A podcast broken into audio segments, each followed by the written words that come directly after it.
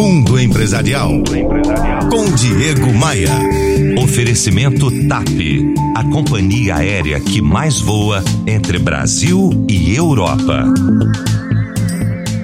Qual é a sua relação com o seu aparelho celular? O celular é para você apenas um aparelho ou um item indispensável para a sobrevivência? Grande parte da população não se imagina sem. Olha só essa.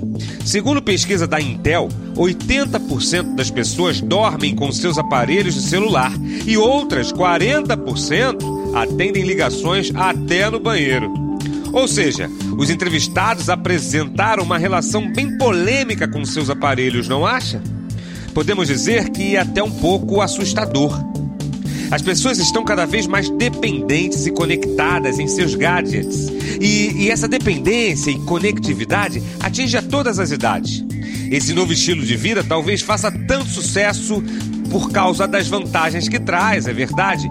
Mas a grande questão é: onde chegaremos? O grande desafio das grandes empresas hoje é criar novas e curiosas ferramentas que possam atrair e surpreender os amantes da tecnologia.